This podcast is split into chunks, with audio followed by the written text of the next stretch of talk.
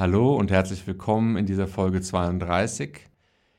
Wie der Titel schon verrät, geht es heute um das Böse in uns. Und jeder von uns hat diesen bösen Anteil. Und der Titel Verliebe dich in das Böse in dir. Da soll es ja darum gehen, mal einen etwas anderen Blick auf das in uns zu werfen oder zu legen, wofür wir uns eigentlich immer so ein bisschen schämen oder es irgendwie versuchen auch zu verstecken. Männer haben ja oft die Tendenz, wenn sie so in das Böse reinkommen, dann gehen sie oft in so eine Aggression und eben auch dann in die Gewalt. Wenn es unkontrolliert wird, ist es dann was Zerstörerisches und es geht in so was Gewaltvolles im schlimmsten Fall zumindest. Und bei Frauen kann das natürlich ganz genauso sein. Aber Frauen wenden oft noch eine andere Strategie an, die eher so in etwas Gemeines und Hinterlistiges gehen kann. Und Männern ist das meistens gar nicht so richtig zugänglich, deswegen gehen die eher in so eine gewaltvolle Strategie. Aber in beiden Fällen und auch ganz unabhängig vom Geschlecht ist es so, dass dieses Böse in dir etwas ist, was eigentlich so mit einer deiner besten Partner und Freundinnen und Freunde ist, die voll für dich einstehen wollen.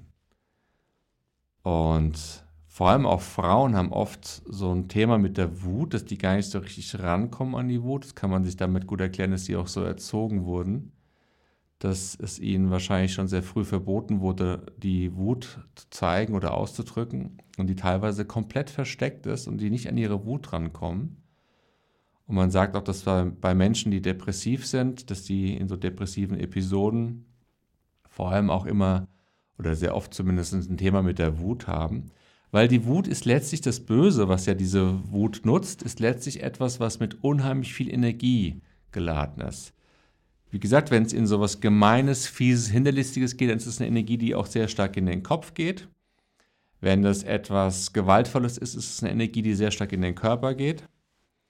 Aber es ist auf jeden Fall eine Energie, die dafür da ist, dich zu schützen, dich zu verteidigen und für dich einzustehen.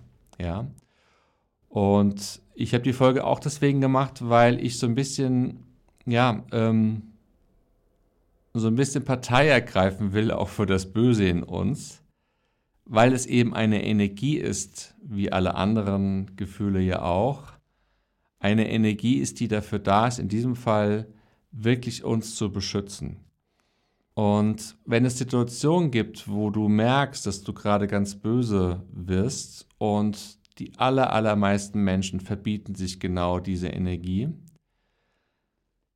dann hat es verschiedene Folgen. Es kann die Folge haben, dass es dir selbst dann einfach in irgendeiner Form schlecht geht oder dass du diese Energie in irgendwas anderem versuchst Ausdruck zu verleihen. Das kann natürlich auch Sport und Bewegung sein, aber es kann auch etwas sein wie Essverhalten, Drogen, Spielsucht oder irgendwas in dieser Form.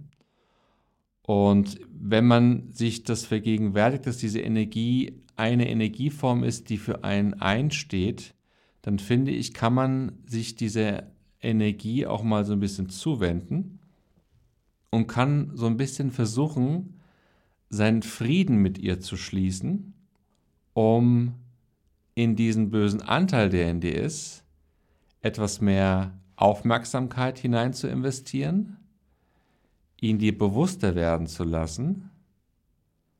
Denn in dem Moment, wo er dir bewusster wird, kriegst du auch eine andere Perspektive. Das heißt, du bist nicht mehr nur im Ausagieren zum Beispiel deiner Wut und vollkommen davon ergriffen, sodass du denkst, das ist jetzt richtig, was du gerade denkst und du musst so handeln.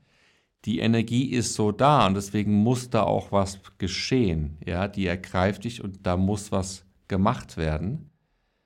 Aber wenn man es sich vor allem in Situationen so ein bisschen als Aufgabe setzt, das mit einer anderen Sichtweise zu betrachten, dann kann man natürlich sich immer mehr darin trainieren, diese Energie als etwas Lebendiges sich vorzustellen, als etwas für ein Einstehendes, wie so ein Bodyguard, der so für einen da ist und für einen einstehen will.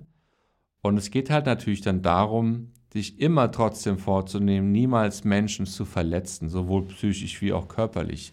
Das ist so die goldene Regel, weil das würde ähm, zum einen natürlich den anderen Menschen schaden, aber auch dir selbst schaden, denn das kommt in irgendeiner Form zurück. Entweder die Person, die du verletzt, die wird ähm, sich irgendwie revanchieren oder aber, auch wenn es nicht so ist und selbst wenn diese Person in ihrer Schwäche ist und sich nicht revanchieren könnte, dann hast du trotzdem so, eine, so einen Kreislauf von inneren Gedanken, die auch dich selbst angreifen. Und das ist das, was du wahrscheinlich nicht willst.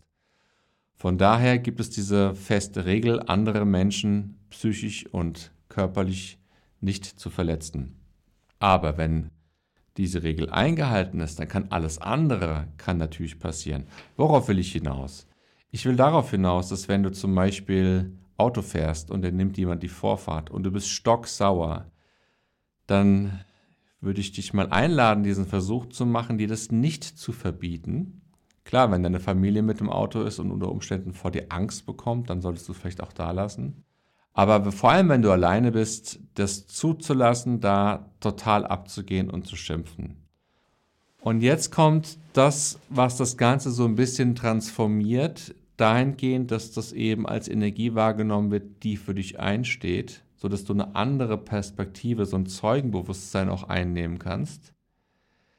Dass du zum Beispiel, wenn dir jemand die Vorfahrt nimmt, dass du anfängst, diese Person zu verfluchen, und zwar mit den schlimmsten Wörtern, die dir auch einfallen auf die asozialste Art und Weise, wie sie dir einfällt.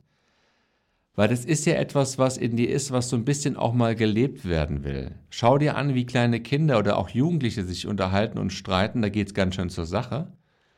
Und es ist schon in uns drin, dieses asoziale Verhalten.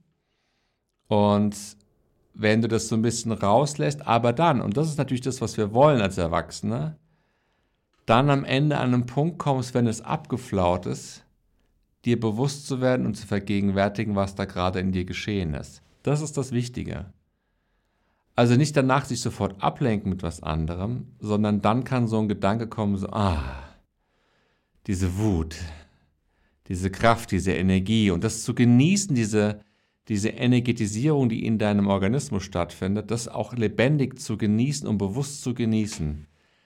Das in der Tat schafft auch immer mehr Freiraum, auch natürlich von der Überforderung mit dieser Energie.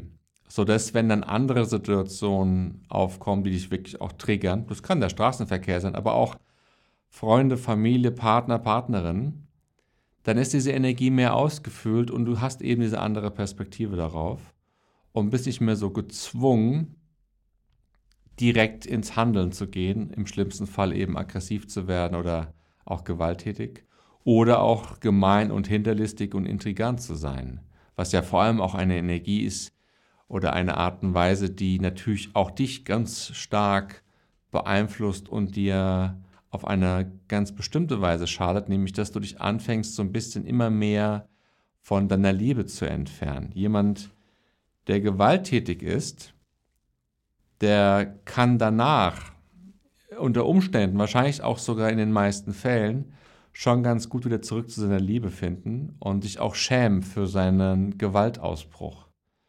Aber jemand, der oder die intrigant und gemein ist, muss eigentlich diese Haltung, diese Sichtweise relativ stabil aufrechterhalten, damit diese Stimme, diese, diese Geschichte stimmig bleiben kann. Und das ist für einen selbst eine sehr unheilsame Lebensweise oder Sichtweise auf Sachverhalte. Und da ist wenig Platz für Liebe. Jemand, der gewalttätig sein kann, ein Boxer, der sehr, sehr aggressiv boxt, kann danach trotzdem komplett in seine Liebe finden. Aber jemand, der betrügt und gemein ist, hat damit wahrscheinlich sehr, sehr große Schwierigkeiten. Also von daher, in all diesen Fällen sich in den bösen Anteil von dir zu verlieben, ihn zu sehen, ihn als Freund und Buddy und Bodyguard anzusehen, ihn leben zu lassen, wenn er keinem gefährlich werden kann, und dann mit einer neuen Perspektive drauf schauen. Das ist das, wozu ich dich als Experiment gerne einladen möchte. Und vielleicht ist es ja was, was du mal erforschen willst.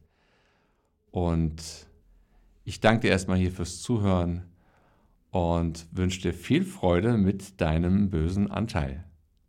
Ciao.